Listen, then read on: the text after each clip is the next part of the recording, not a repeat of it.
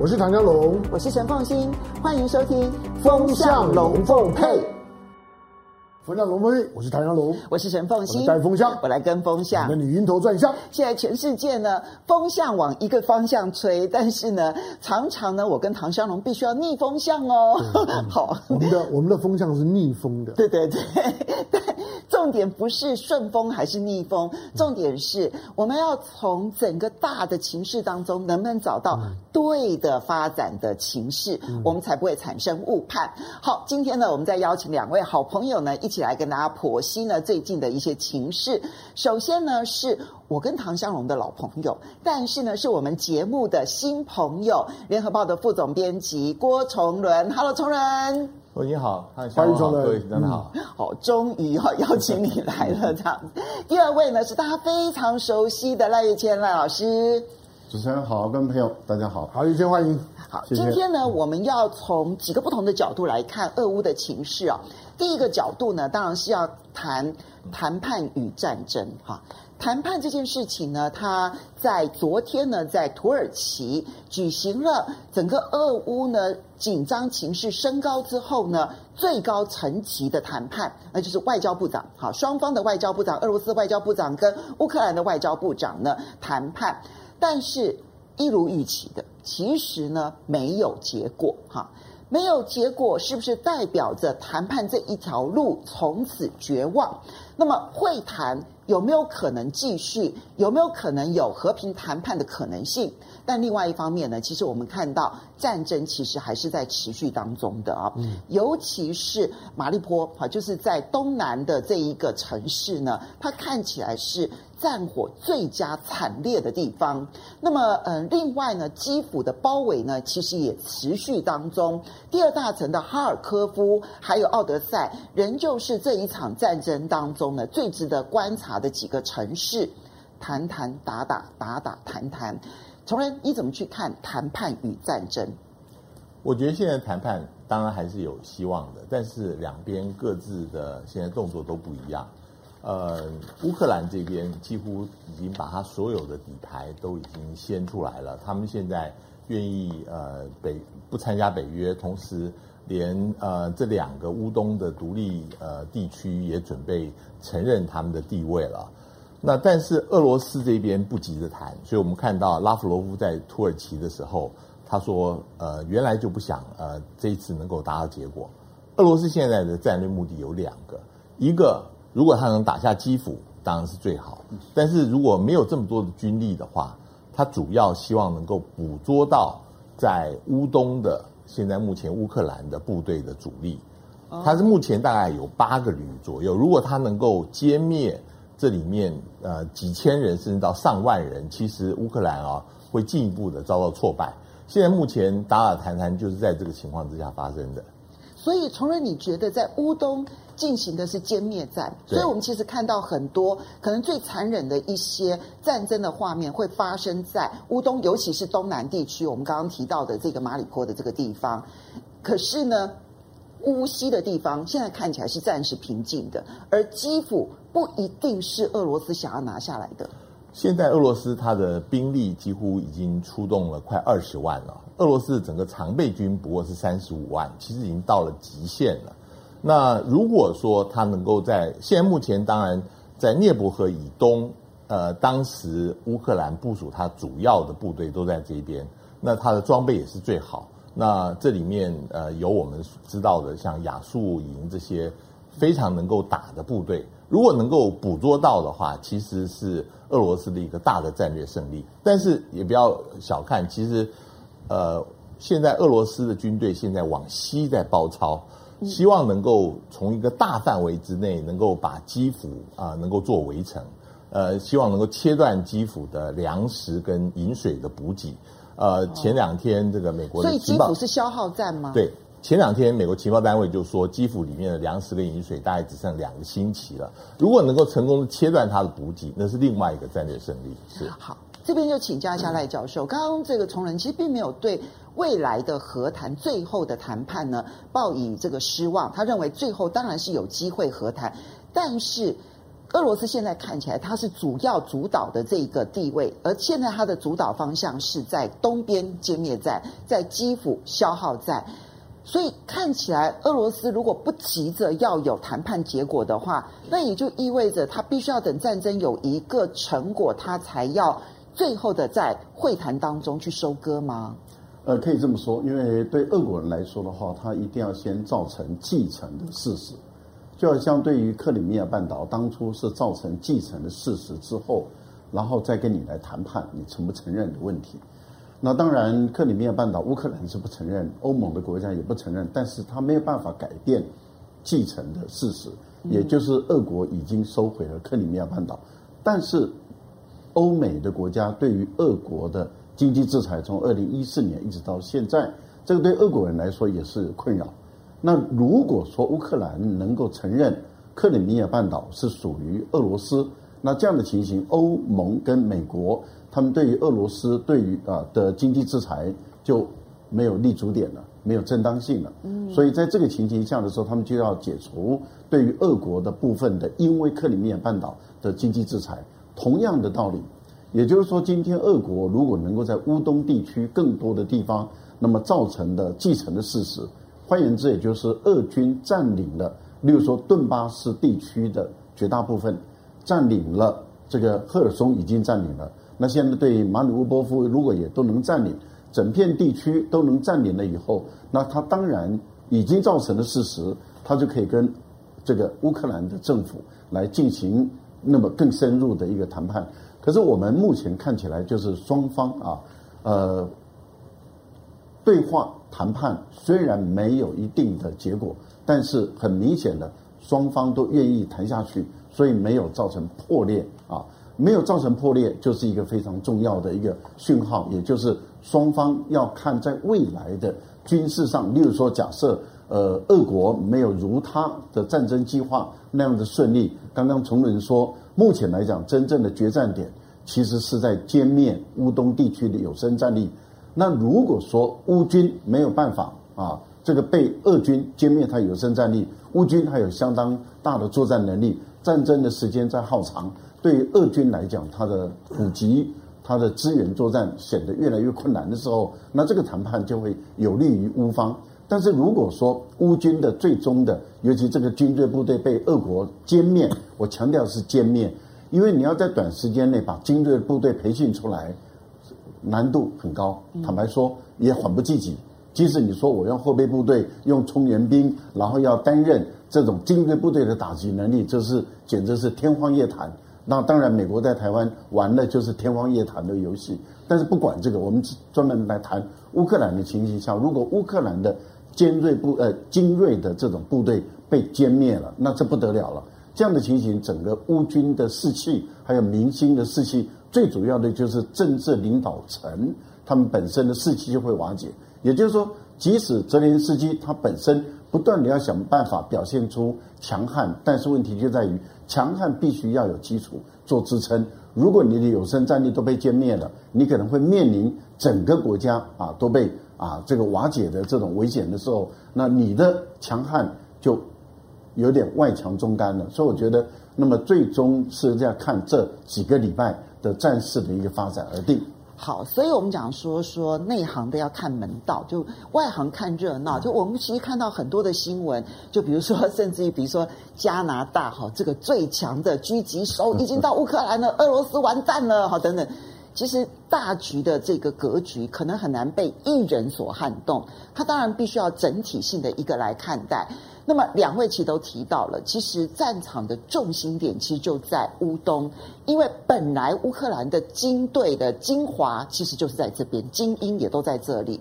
它到底是一个歼灭，或者是一个拉锯？其实对于俄罗斯跟乌克兰在谈判的时候，彼此之间有多少筹码差距非常的大，所以双方知道最终会有一场谈判。只是这个谈判要有什么样子的事情来决定，你谈多少，我谈多少，等于是要用乌东的战场来决定了。像嗯，这个当然是乌东战场。我们我因为因为我们看多了花花絮了，就是有多少人，呃，就国国际兵团的进驻，然后那个最最厉害的狙击手也来报道。因为你知道，历历史上面最厉害的，就因为狙狙击手的传说很多，不过被认证的最厉害的狙击手呢，在战场上面呢，大概狙狙击过四百多个人。嗯，那你你认为四百多，他他对于他对小范围的战斗是有影响的，但是他他对于整个大规大范围的战斗会有影响吗？不不不会。换句话说，他有战术作用，有精神作用，但他没有他没有战略价值。嗯，好，那呃这些的花絮大家看看就好了。我们只是说不要不要被这些花絮带风向带走了，影响了你对这件事情的判断。那现在现在整个的整个的乌克兰的乌克兰的战事，它就是它就是在一个收尾的阶段。你看起来每天都在打，但是其实它就在一个收尾的阶段。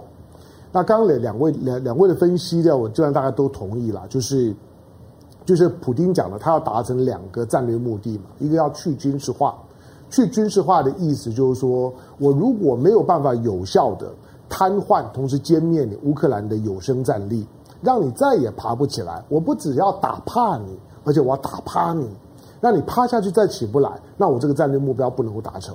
所以呢，他势必呢，对于呢，对于乌克兰在在乌东的这些的主力部部队，他一定会最后呢有一场呢，就是说决决战式的清理。在基辅附近的部队的部署，对我来讲，我我看起来他是一个，他好像是要包围基辅，但其实他在断这些乌东的后路，让这些的乌东的部队里面退的这些机会呢都都没有。那我只要呢切断了你的你的指挥体系之后，乌东的这个这几个旅，你就是独立作作呃作战，独立作战就是慢慢的消化你，就是用布袋在战术把你装进布袋里面。其实从战场上面来看，乌克兰的主力部队都已经在部队都已经在布袋里里面了，就是这个布袋慢慢的去消化你。那呃用时间来来来慢慢去瘫痪了，就是泽伦斯基本身的意志力。那最后呢，看你乌克兰政府什么时候，什么时候呢？你的意志力崩溃了之后呢，接受现实。不过，不管谈判进行如何，不管乌东战局如何，在这一场的战争最后，它最惨烈的战战争一定会在马里乌乌波。这个之前我们可以看一下，对，看一下地图，你就知道。有些翻译成为马利坡，有些翻译成为马里乌波尔。嗯。就是说最，最最最惨烈的战争一定在这个地方，而且呢，跟谈判没有关关系。你要知道，普丁他的他的另外的一个战略诉求，他要去纳粹化。去纳粹化的意思就是什么？就是我是来报仇的。那句话的意思就是我是来报仇的。我为谁报仇？我为过去八年呢，在乌东的两个两个自治区、两个共和国里面受苦受难的俄罗斯弟弟兄们。斯拉夫弟兄们，我是为他们来报仇的。那跟马里波什么关系？马里波离这里是最近，它也是呢，它也是乌克兰的南部的主力部队的主要的驻防点。同时，这里有亚速营。我告诉他，一定会会让会让所有的斯拉夫人觉得我歼灭了亚亚速营。我让亚速营呢跑的跑，逃的逃，再也不会呢有亚速营这种的东的东西呢，在整个乌东地区作作乱，让过去呢受苦的向俄罗斯求求救的这些呢斯拉夫裔或者说这俄语系的人，他们会会觉得这一次起码帮他们出了一口鸟气。所以为什么一方面感觉上面要包围基辅？感觉上面的乌东的部队呢，应该在哈尔科科夫的这一带。可是为什么马利波这两天打得特别的凶狠，而且无差别的轰炸只在马马利波？就你所看到，不管是医院遭到轰炸啦，嗯、或者是这些比较惨烈的轰炸，其实大部分都发生在马利乌波。是，所以可能会我们会看到的那种的巷战啊，就是说呢，围城，觉得打到就是说，好像即即使投降都都都没有用。呃，大家开玩笑讲说说，在马利波里面的亚速营，只有一个选择，就是投胎，没有投降，没有投降，所以他不会让你有投降的机会，他一定歼灭你。所以你会看到这这个这个这几天的时间，大概马利波的战事是大家最关注的。你有没有觉得他打起来比哈尔科科夫、比原来基辅的外围的零星战斗都要更惨烈？就是他是来报仇的。好，所以呢，这是观察战场的最关键。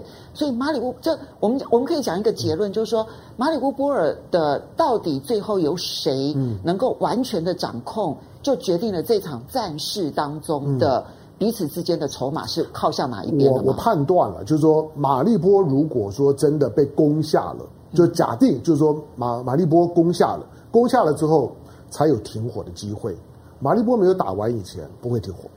好，那会不会从另外一个角度来决定战场呢？那就是经济战这件事情。好，那么嗯，美国总统拜登呢，在上个礼拜他已经正式的宣布哈，就是美国制裁俄罗斯的能源，所以呢，完全不进口俄罗斯的能源。当然，对美国来说这个没伤啊，因为美国而言呢，它其实自己生产石油，它进口的俄罗斯的原油大概只占了百分之三，相关的制品呢也只有占了百分之八，它确实可以从其其他地方。取得这一些符合这种俄罗斯这种比较这种重油的这样子的一些来源，可是对于欧洲来说，可能就没办法。嗯，那最近呢，我们其实看到的是俄罗斯也在反击了。好，它的反击的方式呢，第一个，它宣布了制裁的国家名单。还有地区名单啊，这里面包括了台湾。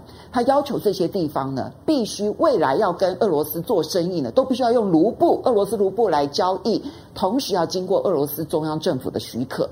第二个部分是今天早上呢，他发动的是俄罗斯呢，所有在俄罗斯的外国企业，如果你退出俄罗斯，然后同时又是被列在受制裁国家名单当中呢，他们要以破产。然后接着收归国有的方式，将他们在俄罗斯的资产全部收归国有。那么，崇仁你怎么去看这个经济战呢？当然，这是一个企业方面的经济战，但更大范围的经济战，其实对于这个普京来说，他最大的武器就是我控制这些原物料，让你们欧美承受更大的通货膨胀的压力。你怎么看待这经济战？谁能够熬得住？二零一四年的时候，当时美国跟欧洲曾经有一波对俄罗斯的经济制裁，包括那个时候很多欧洲的农产品，像乳酪啊，像这些都没有销到俄罗斯。俄罗斯那个时候他想办法就用进口替代的方式，培养自己俄罗斯的产业来取代这些欧洲的进口品，其实非常成功。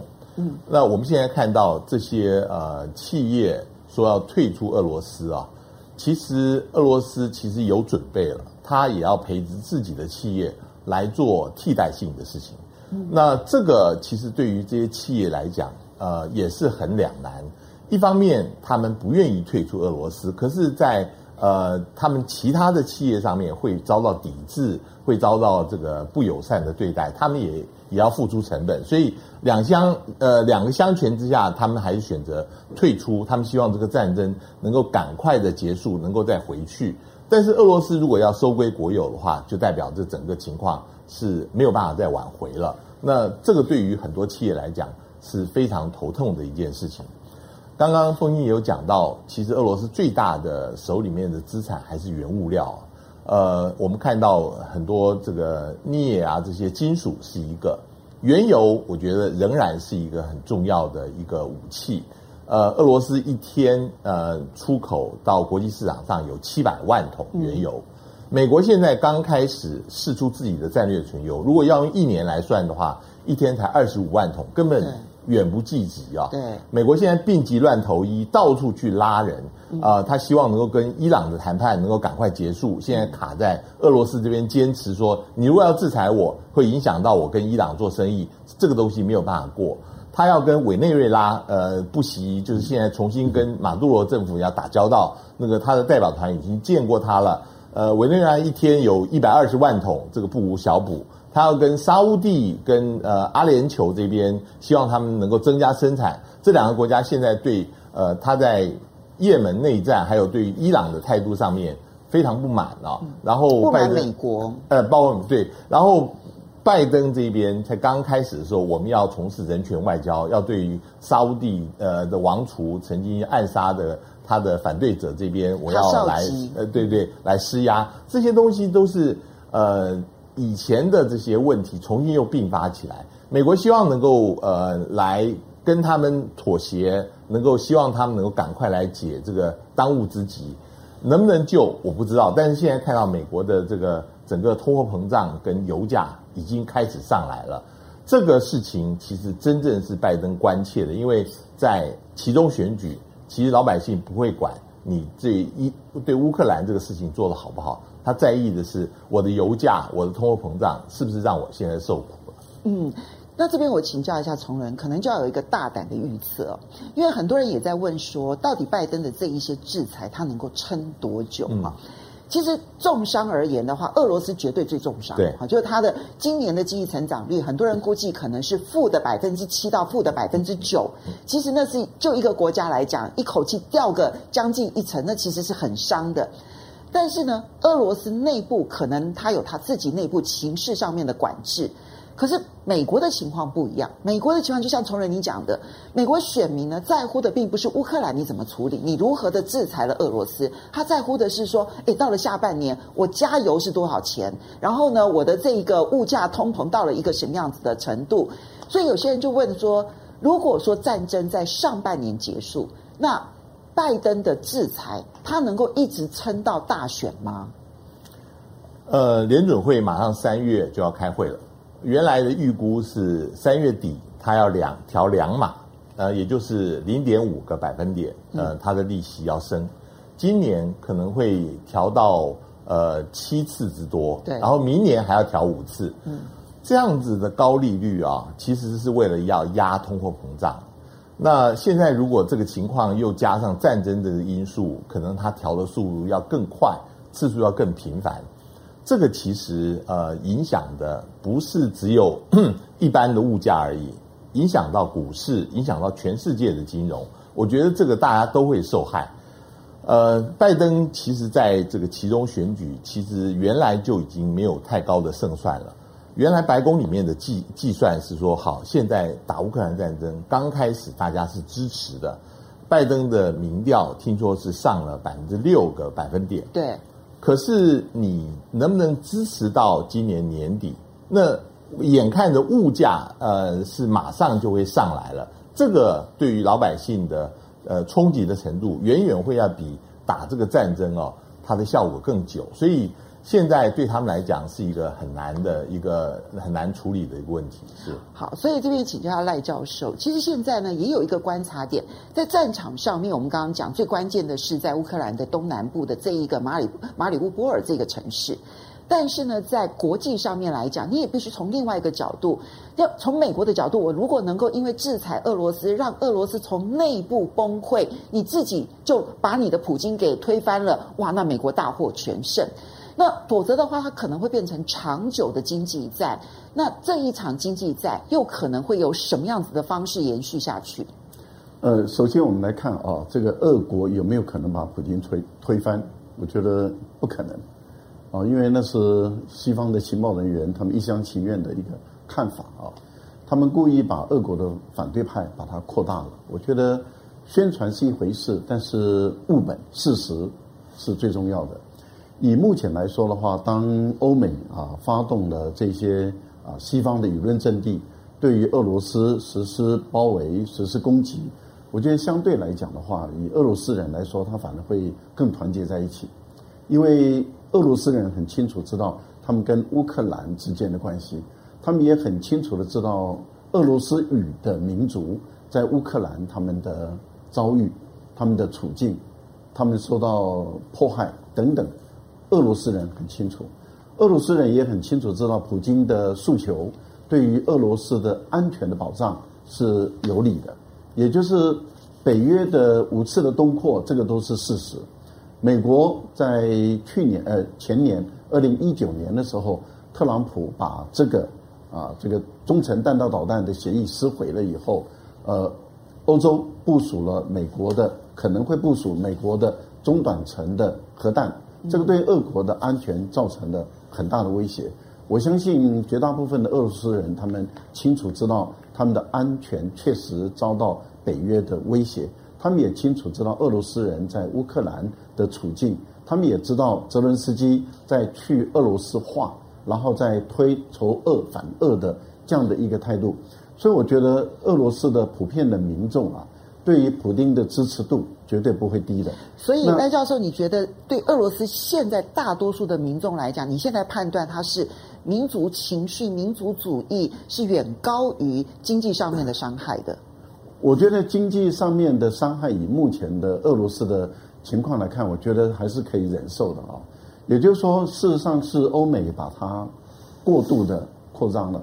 呃，刚刚有谈到了，就是您提到了啊，西方国家的五十九家企业，它被呃，目前来讲，因为他们的总检察长已经在签署这个文件了，嗯，那么最后要送到普京，那普京如果说批准了，呃，这五五十九家的企业就没收了。可是你不要忘了，还有日本、韩国，因为日本跟韩国也加入制裁。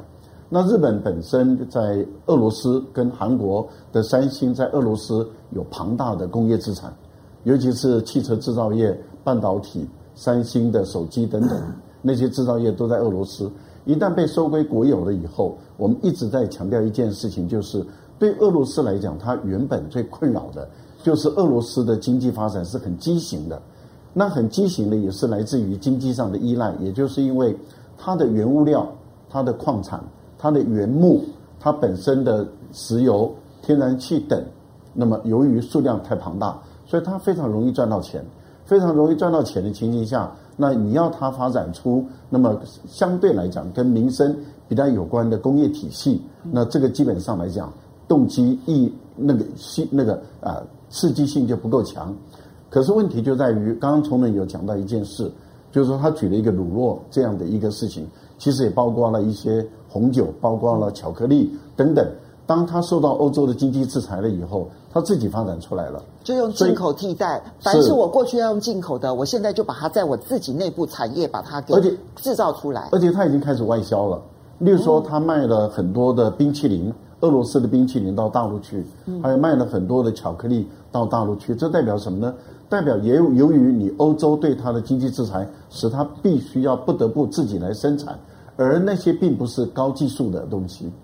那不是高技术的东西，它只要愿意去生产，它总是能突破。您想想看，麦当劳是高技术的东西吗？嗯，啊，你说 Uniqlo 这些衣服是高技术的东西吗？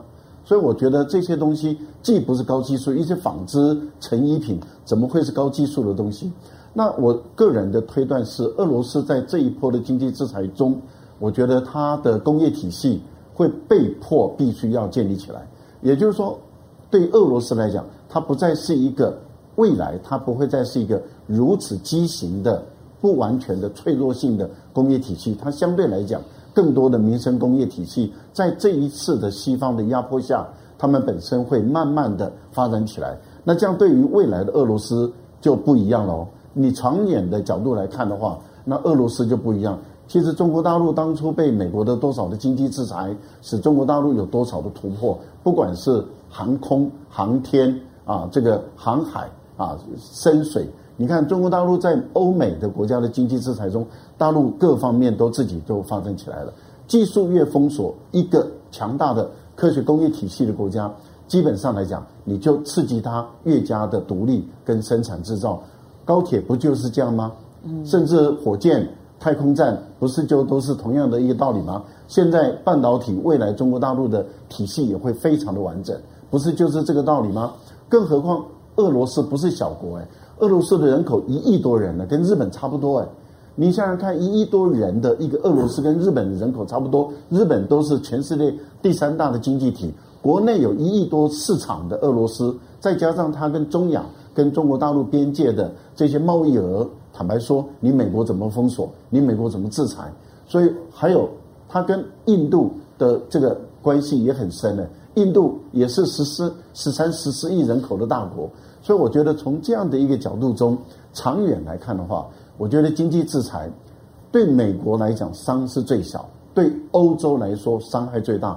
因为欧洲原本它的大量的物资是可以在俄罗斯的市场上占有一席之地，但是问题就在于欧盟、欧洲的这些国家一直在失去欧这个俄罗斯的市场。这是一个非常危险的事情。好，所以香龙刚刚赖教授其实提了一个重要的观点啊，就是我们现在短期来讲啊，俄罗斯绝对受重伤哈。那乌克兰最惨，但是俄罗斯受重伤，其次是欧洲，其实美国是没有什么伤到的哈。但是因为物价的这件事情，所以美国撑不撑得久，这是一个观察的点。但是对俄罗斯而言，如果这一段期间，普京撑过去了，借由他将这一些退出去的这一些欧美的企业，甚至于未来会不会包括日本跟韩国的企业，他重新的再有一波的内部的产业调整，干脆把你这边收归国有之后，变成由我俄罗斯来制造，建构他自己的产业，你觉得这有机会吗？经济这个制裁啊，大家都对它存有存有某种幻觉。呃，因为我我自己在念研究所的时候，我自己的论文写的就是经经济制制裁。所以经济制裁我收收集过，大概也整理过大概一百八十几个 case。之后的所有的经济制裁的 case 呢，我也都我都尽量的注意啊，看看它的操作的方式。我们我们的经济制裁要有个认识，就是说经济制裁在面对战争的时候，从来没有发生过效果。Never。一百八十几。换句话说，你你要你以为就经济制裁，经济制裁可以在在两国之间如果发生比较低阶的冲突矛盾的时候，经济制裁是有用的。但是如果是很高阶的，牵涉到主权、牵涉到一些的民族的利益的时候，而甚至诉诸战争手段的时候，经济制裁从来没有发生。换句话说，你不可能去改变战争的结结果，不可能让一场战争因为经济制裁而停止。这是第一个要有的认识。经济制裁在战争发生的时候，所有的发动战争的一方都会充分的知道，经济上面的报复一定是战争的附带手段之一。所以，任何发动战争的人都会知道，不是只有战场上面的事情，其他的金融、生产、制造原物料的这些的进进出出，都会是战争或者说附带的手段。所以他不会把所谓的经济制裁呢，没有考虑到他的战争成本里面。第三个就是说。俄罗斯呢，它是一个一千七百多万平方公里的国家。这个国家呢，其实它的经济体系呢，最少可以分成东西两大块。现在所有的制裁，对于乌拉山以西呢，靠近俄罗斯，以莫斯科为中心的几个大城市的这个区块是有影响的。可是呢，对于呢乌拉山以西呢，西伯利亚以及尤其是中国边境这一块。俄罗斯人说呢，他已经是中国经济圈的范范围，在中国经济圈，你认为会有影影响吗？那就看中国怎么怎么做了。或者说，你千万不要幻想，就是说它会影响到整个俄罗斯，不会。我认为它会影响到的是在比较西边的这边，属于西方经济圈连接比较紧密的，但是在属于呢中国经济圈的偏东边的这一块，接下去的表现会是一个观察的重点。那我们我们在我们在看呢俄罗斯的这些呢这些相关伤害的时候，我只是说不要幻想，就是说呢，我发动经济制裁了之后，然后呢的呃在俄罗斯内部就会出现了经济上面的混乱动乱，大家就会对呢对普丁非常的不满，然后就开始呢去推的推翻普普丁。刚刚讲到就是说，拜登会因为战争的发动。发动制裁，讲话曝光率高了，然后转移了呢美国的内部政治的焦点，没有人再在谈美国的内内政了。美国内政什么族群问题，什么重建未来美好，没有没有问题了。了再一个，你就突然发现了，没有人在骂骂拜登，他轻松很很多，他的声望呢提高了。可是你要知道，普京的声望更高啊。普丁的声望，普丁的声望，虽然我们没有办法看到我们信而有真的，但是我我刚刚讲就是说，战争发生的时候，不管对发动的一方也也好，或者制裁的一方也好，其实对对政治领导人来讲，他都是有利的。即使是被打的泽伦斯基不是超高。即使战争发生了，乌克兰付出那么大代价，它超高，所以不要幻想用战争去解解决政治问题，那个是战争的结果来决定的，跟你的手段是没有关关系的。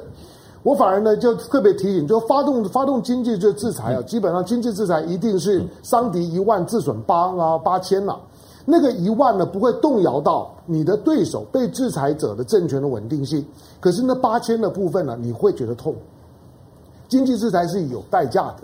它会造造成你的你的不管是原物料的供需、金融体系的混乱，那个混乱是大家市场上面呢，你看到股市的下跌，都是因为这种的混乱会让大家觉得很不确定。因此，自己的压力呢，怎么去处理？那反而是经济制裁在面对到这种高阶的政治冲突跟军事冲突的时候，真正要去思考的部分。好，最后我提醒台湾要特别留意，我们刚看到那条那条新闻了，俄罗斯准备要报复。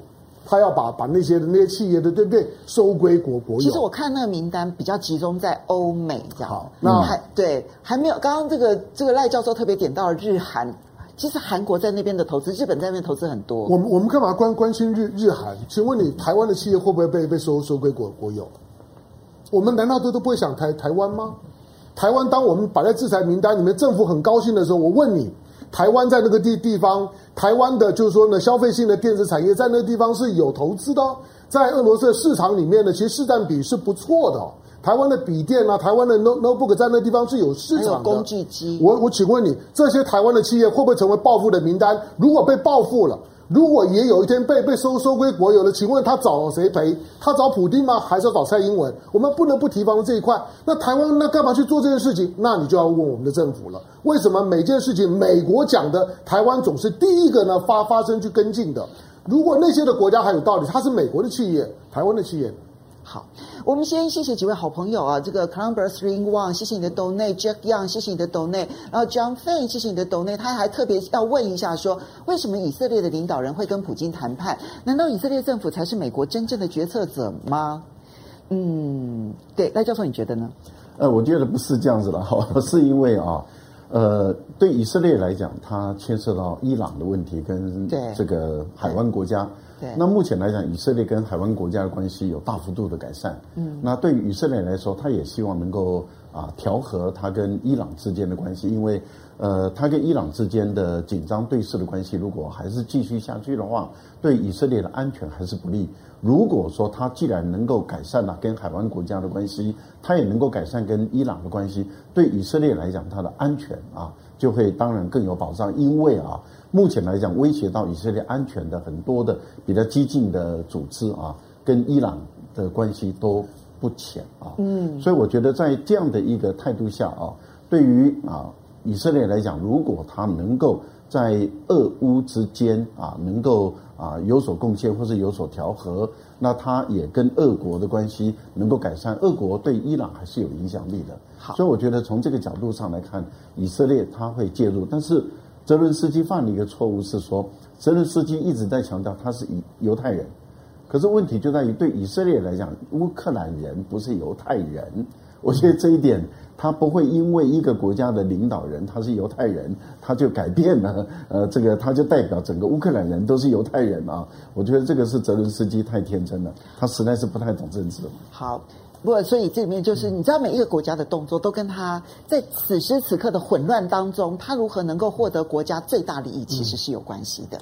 好，冷观他特别强调，俄罗斯冰淇淋很好吃。好，冰淇淋是俄罗斯人发明的，哦，真的吗？哦，好来，但是他他认为普京现在进退两难，不可能退兵，但持续攻，每天要烧一堆钱，又一直没有战果。那这我们其实是可以再观察。然后这个是艾拉拉娜，他说不要相信俄乌冲突美国赚了，赚点小钱，让整个欧洲盟友怨气重重，其实是得不偿失的。那么，美国坚决拒绝被乌克兰拖下水，说明美国人认为跟俄罗斯梭哈是不能接受的。所以说，美国赚了，其实这个呢不是真实的状况。好，接下来我们再来看到的是零零七 Jack，他说，其实现在最想泽连斯基死的是拜登跟欧洲，其实普京反而不急了，因为泽连斯基可能把欧洲跟拜登的底底线都给扒下来了，哈。然后 John Charles，谢谢你的抖内。然后这个是呃，Like Kale，他说台湾这一次真的没有必要往前冲，因为制裁俄罗斯到底有什么意思呢？哈，好，我们接下来就要来看，如果说以色列都想要介入去协调的话，那中国的角色究竟是什么呢？我们看到最近呢，中国大陆在讨论到俄乌情势的时候。有一些些微妙的变化，比如说，呃，外交部长王毅他在跟这个意大利呢通电话的时候呢，开视讯通话的时候呢，开始用战争来形容俄乌的冲突。比如说，中国大陆国家主席跟法国、德国的领袖视讯的时候呢，那么开始提到说，希望如果有必要的话，能够让彼此之间有一个和调、和谈的一个可能性。有人认为中国大陆是有可能介入协调的。那么，崇仁，你的看法？呃，现在全世界各国都关心这个冲突啊。但是要介入的话，其实有两个不同的角色。有一个角色是促谈者，像刚刚提到的以色列跟前些时候的土耳其，促谈者只是把两边拉在一起谈而已。嗯，真正有影响力的是调停者。调停者是呃，除了把这两个人拉在一起以外，借由我的介入，能够使得这个情况能够发生变化。那现在有调停者的这样子的本钱的，大概只有美国跟中国而已。那这两个国家有比较大的影响力。嗯，我先讲一下啊，就是说，呃，中国大陆的这个态度，我自己是觉得从刚开始一直到现在有做一些调整。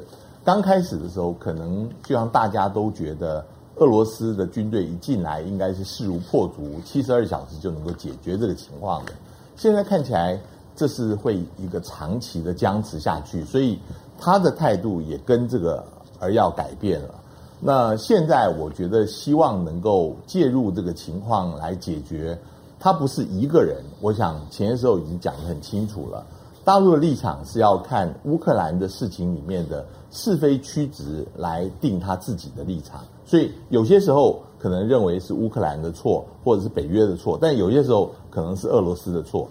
第二个，我觉得他是要利用现在目前的国际平台，国际平台就是他不会希望能够把美国拉进来，但是他希望能够把法国跟呃德国人拉进来。前些时候，习近平跟这两个国家的元首呃做视讯通话，其实很明显就是希望能够。欧洲能够发挥它的战略自主性，因为法国跟德国之前都曾经企图去做调停的事情，再加上中国大陆希望能够加入在这里面，比较能够成功。我还讲一点啊，我是觉得，呃，刚刚提到泽伦斯基的角色，未来的调停当中，这个会是一个变数。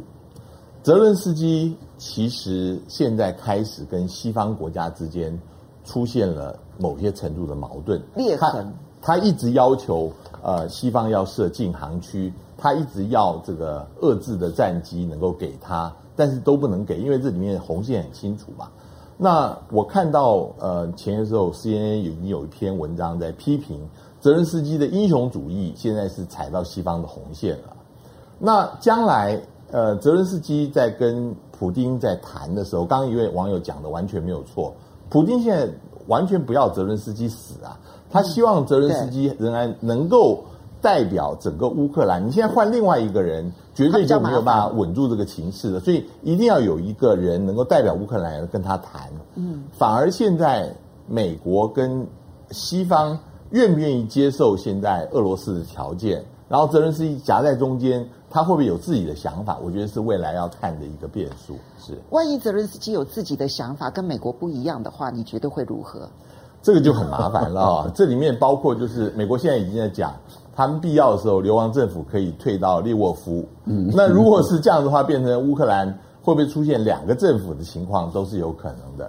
好，所以嗯，赖教授你怎么看？刚刚其实从人其实分析得很好，有促谈者，也有调停者。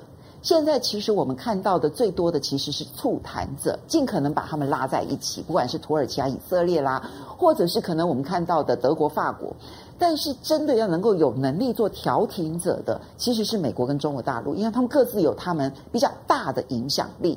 可是中国大陆现在从一开始乌俄俄乌的紧张情势出现了，到后来发生战争。其实中国大陆似乎有一个态度，如果我们看得清楚的话，他希望能够让美欧分开，就是美国跟欧洲其实是有他立场上的矛盾，他希望尽可能的拉拢欧洲一起来做这个调停者，而尽可能的排除美国，也就是要将美欧之间的矛盾可能尽可能的极大化。所以中国大陆真的有可能成跟法国、德国一起共同成为这一个。有效力的调停者吗？但是如果是在他们的调停之下，俄乌有可能和谈的话，那泽连斯基就绝对不会符合美国的意思了。那那会有一些什么样子的后续发展呢？呃，先这样看啊、哦，因为我个人认为说，现在大陆比较扮演的是斡旋了啊，他还不到调停这个角色。嗯，斡旋也就是他一直在跟各方接触，了解各方的想法。不管是德国、法国，或是意大利啊，或者是俄国等啊，你会看到中国大陆的外交部长都跟这一些啊的主管外交的人员都有接触。那当然，习近平直接有跟德国、法国的这个政府首脑，那么直接视讯那了解对方的一个想法。那也就是说，一定要找出他们彼此之间的最大的矛盾的地方跟最大的公约数，嗯，然后去目前来讲是在于呃收集各方的态度的情况下，我觉得这个部分里面我们把它称之为斡旋，因为从啊、呃、这个俄乌冲突以来，中国大陆就一直是主和主谈，说用战争的方法解决不了问题，要用谈判的方法，那这个态度是一贯的，从一开始到现在，他这个态度从来没有改变。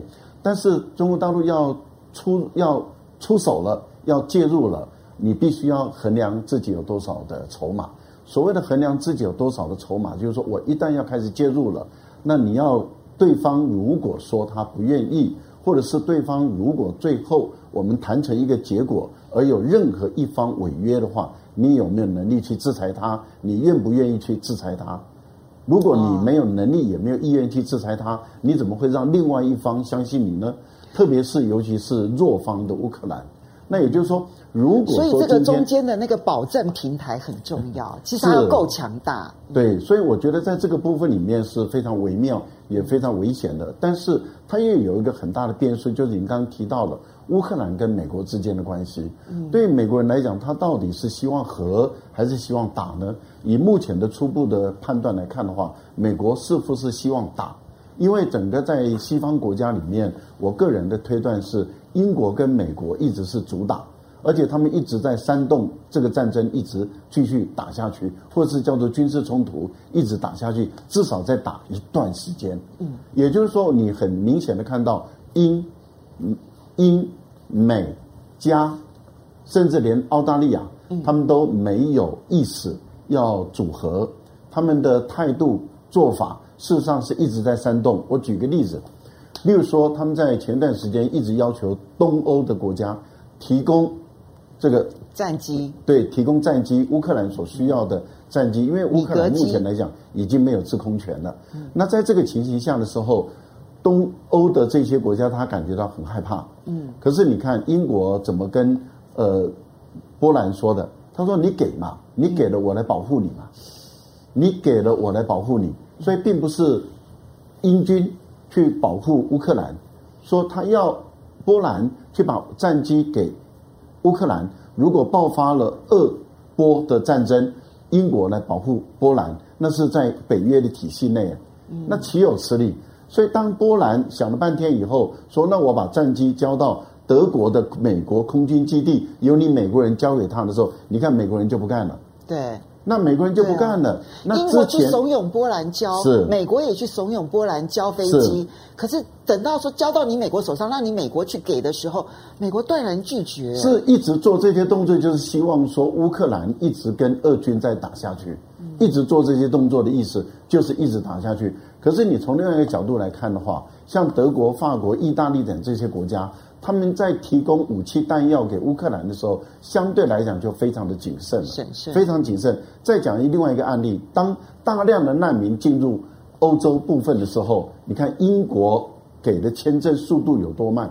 难民哎，按照欧洲的难民法的规定，你的签证是四十八小时内要用特急件的方式来批，但是英国人在审批这个部分里面慢如牛步啊！这代表什么？英国不愿意去承担。整个俄乌冲突中的任何不好的东西，但是他却一直怂恿。其实主要的原因在哪里？因为这场战争使英国可以重新插手介入欧洲的事务。英国自从脱欧以后，欧洲的事务就不关英国人的事，而且欧盟的国家也都不理会英国。可是你看，在这一次中，英国比谁都活跃。这代表什么？英美不打算要谈。可是，在这个情形下，您认为泽连斯基他到底会是听美国的，还是说他愿意代表乌克兰来谈事情？好，所以香龙现在看起来呢，我们把这里面真正的调停促谈积极者跟希望继续打下去，刚好分成两个阵营，那彼此之间是相互影响的。那这里面最大的变数就是泽连斯基他到底要如何的做选择？那么。你如何去看待中国大陆到底会不会介入调停？如果像这个赖教授所说的，现在算是斡旋局，或者我们讲说他是在观望期，会不会进入到调停者的角色？这件事情，他到底要等待什么样子的时机成熟？他又可能采取什么样子的做法？泽连斯基当然是一个大的变数了，因为他已经很入戏了。呃，当大家在在调侃他，他当演员的时候，他把总统演得很好；他当总统的时候呢，把演员呢扮演得很很好。就当演员的时候像像总统，当总统的时候呢像像演员，这是泽伦斯基现在的现在在他在他身上所表现出来的特质。在今天以前啊，我们看到已经不知道出现过多多少次的那个新闻，就是呢，泽伦斯基又逃过了一次暗杀。十次，他们说已经十次了，就是就几乎天天的，而且呢，他们不断的在释放那种，就俄罗斯一直想要暗杀泽伦斯基。我觉得搞不懂，就是说我如果是俄罗斯，我保护你都来不及，我怎么暗杀你呢？你如果被暗杀，你知道我接下去多多多麻烦吗？那个账真的不知道怎么样收啊。换到泽伦斯基，如果够聪明，就知道说，今天会保护你的是俄罗斯，真的要暗杀你的呢，一定不会是俄罗斯。那泽伦斯基呢，所有释放这这些的这些的讯息，基本上面呢，你就知道里面有很多很夸张的成分。昨天呢，俄罗斯的外长拉夫罗夫都说了，普丁不排除跟泽伦斯基见面。你想我我都不排除跟你见面，我暗杀你干嘛呢？我就希望你你活得好好好的，然后呢，乖乖的呢，乖乖的束手就擒就就好了。大家在谈到就是说现在的和谈的问问题，所谓的斡旋者，刚刚的赖赖教授提到，斡旋者他要有两个两个条件，第一个他要有筹码，双方面都信任他，都愿意把一些谈谈判筹码交出来给他，当做是他在双两边穿梭的时候，他要有有东西谈呐、不然我每次问了你什么，你开的条件我再回去问，回来又否定，那个呢大家就很烦了。你要有授权的筹码给我，我会先开开单子。你什么东东西呢？你要让我有授权的空间。任何的谈判都一样，都要有授权。第二个，我要有实力啊，去保证就最后谈完的东西，我要保证了今天的斡旋的结果，我能够保证它实现。嗯，而且双方都能够相信，就是说这个保保证人，我相信，我相信他可以呢，因为我们他我们彼此没有互信嘛。那这个保证人呢，可以满足我这个互信。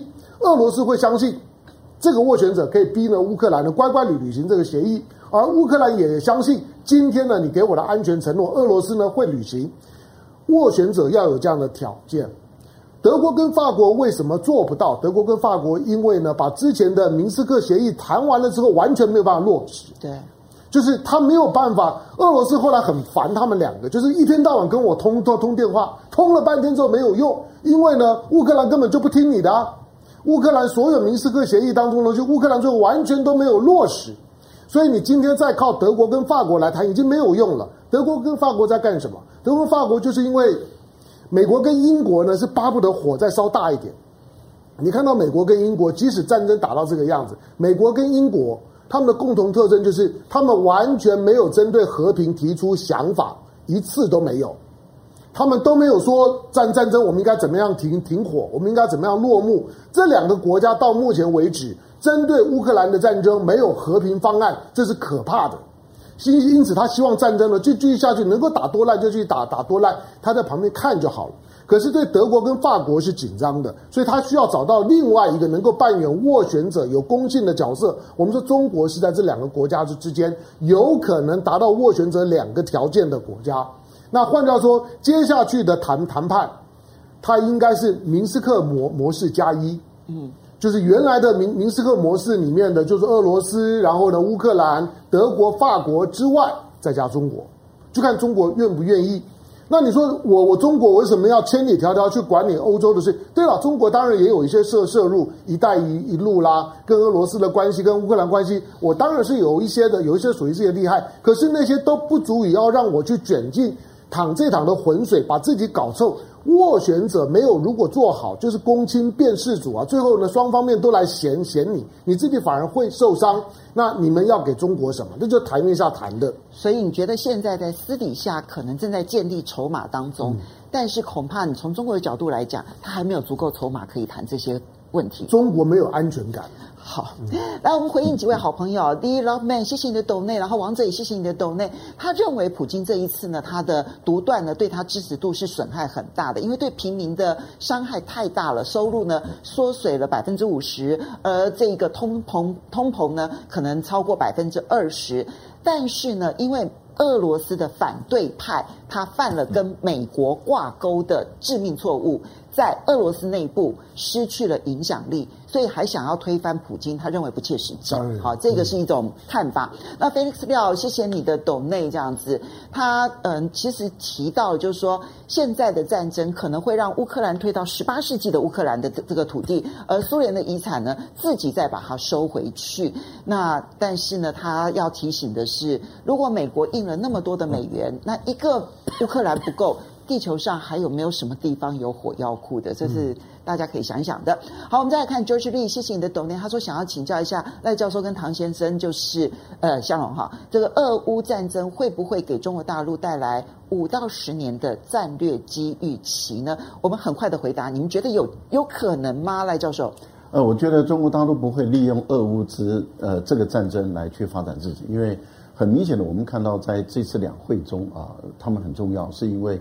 呃，下一次的会期啊，是一个很重要的一个战略方向。那我觉得大陆还是按照自己的步调在走，嗯、所以我觉得不会因为俄乌然后来改变中国大陆的发展的。好，那香龙你觉得呢？这一次的俄乌战争，不管最后怎么样结束啊，它最大的影响就是整个欧洲区的大国互信被破坏了。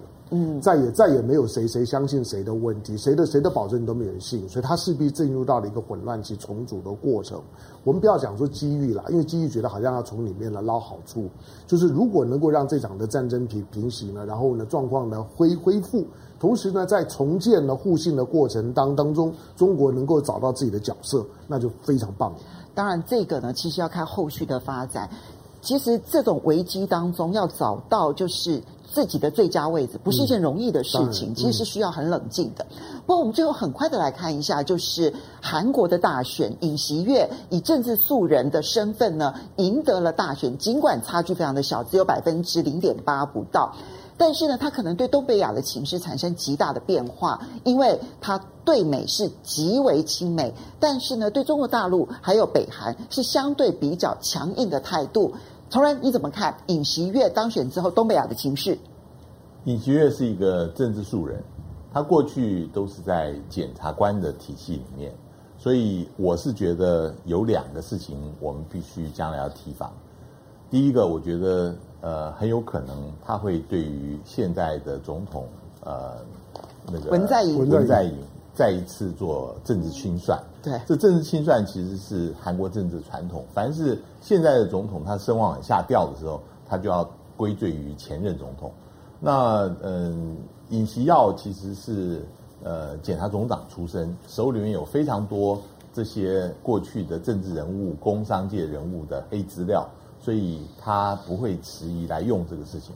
第二个，我觉得他呃现在目前摆出的态势是非常对中国强硬的。这个其实是反映在现在韩国的民意，尤其年轻人，呃，对于中国大陆因为不了解，其实有非常大的一个呃对立的情绪在。现在目前讨厌中国的已经超过讨厌日本的年轻人了，所以这个是一个大陆要值得提防的。那同同时，尹锡要呃，他现在坚决的是选边站，他要站在美国这一边。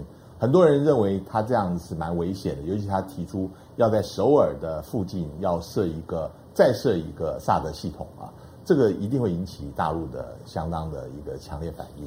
嗯，好，所以请教一下赖教授，尹锡悦他其实当选之后，整个东北亚的情势要重新洗牌了。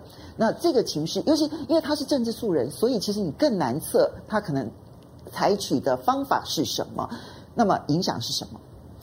我个人认为，韩国的空间有限啊。韩国虽然是第十大经济体，但是它的人数啊六千多万人，比日本都还小，经济规模比中国大陆那小太多了。更何况啊，它还有历史上的因素跟日本有纠结，所以它即使想要啊这个尽量的往这个美日韩的三角关系来靠，可是问题就在于慰安妇的问题啊，还有就对于啊这个独岛的主权的问题等等历史上的因素。我觉得李希尹尹锡悦他还是会被这个部分里面来牵制住，因为你不要忘了，日本的教科书已经开始在修改，它跟韩国之间，而这个东西都刺激到韩国人的民族情感。所以我个人认为，因为韩国现在的社会是高度的分裂，而且尹锡悦他没有得到超过二分之一的绝对多数票的这样的一个支持，所以他内部里面一定会被现在的执政党马上进入是在野党的这个牵制住。第二个呢，也就是他跟中国大陆的一个关系。我个人是认为啊，尹锡悦他一旦执政了以后，他就知道他要先解决的是韩国首尔的高房价的问题。大量的经济呃那个失业率的问题，还有经济发展的问题，以及这个十大财团的这个经济面临的困境，这样的一个情形，他在经济上他不得不依赖中国大陆，即使他很想要摆脱对于大陆的经济依赖，但他摆脱不了。所以由于这是地缘政治的关系嘛，因为你运输时时间的成本运费，你不可能用美国来取代中国大陆，这是绝对不可能的事情。朝鲜的问题会越来越激烈。那他的朝鲜政策是有危险性的，因为他主张先发制人，那还得了啊？可是我觉得他这个是华而不实的一个口号。另外一个部分里面，所谓的韩国的年轻人不喜欢啊中国，我觉得韩国年轻人喜欢过哪一个国家？韩国年轻人不喜欢日本，韩国年轻人除了我想除了美国以外，因为韩国人基本上对哪一个外国人基本上来讲都不喜欢，可能就西方人，韩国人比较喜欢。好，香人怎么看尹锡悦带来的变数？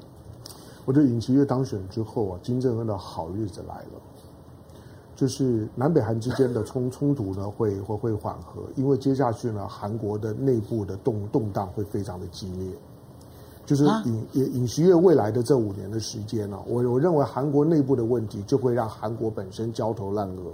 尹尹锡悦是没有能力处理这个，所以你的意思是说，韩国内部的分裂本身就让他没有办法团结在对韩北韩对北对朝鲜采取更强烈的态度吗？嗯、我们因为我们因为不不是韩国人，所以我们大家都在关注，就是说谁当选了之后对地缘政治会有什么影响？谁亲美？谁亲中？谁跟日本怎么样？谁对朝鲜如何？那些是每一个韩国总统都要面面对的问题。他在他在地缘的，就是说窄缝当中求求生存。可是尹锡悦很特别，你要注意，尹锡悦在选举的。过程当中的时候，他的很多的表述都是非常的疯狂，那那些的疯狂都是马上把美国社会一分为二，他把韩国社会把把韩韩韩国，他他会觉得，比如说他他的他对于女女女性抱什么东西，你想他所有讲过的话，我告诉他没有一件办得到的，他要他要他要废掉妇妇女部。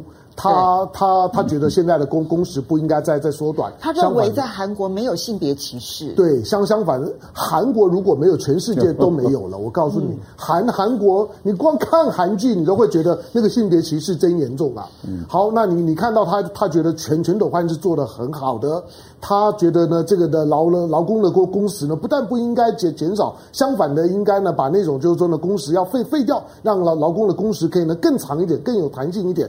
他所讲的事情讲的都很爽啊，但是没有一件事情做得到的。他的每一件事情呢，不落实最好。如果落实，一定天下大乱。他的情况非常像，像是大家有有人说他是韩国的川普，因为他的当选呢跟二零一六年川普非常像，他是少少数的，勉勉强强赢的，是素人，没有经验的。开了非常多呢，听起来呢天花乱坠、非常恐怖的支票。你现在只要是看，你先不要注意什么萨德不不萨德，那个我觉得都都是表演。但是真正的关键是，韩国的内部这场选完了之后，他开始深度的分裂了，每个议题都分裂。嗯，至少他说韩国没有性别歧视，他要取消妇女部这件事情。对我来讲，我就是觉得不能接受。好的，时间的关系，要非常谢谢崇仁，也要非常谢谢赖教授。对，那我们下个礼拜同一时间再见喽，风向龙凤配，拜拜，雅虎。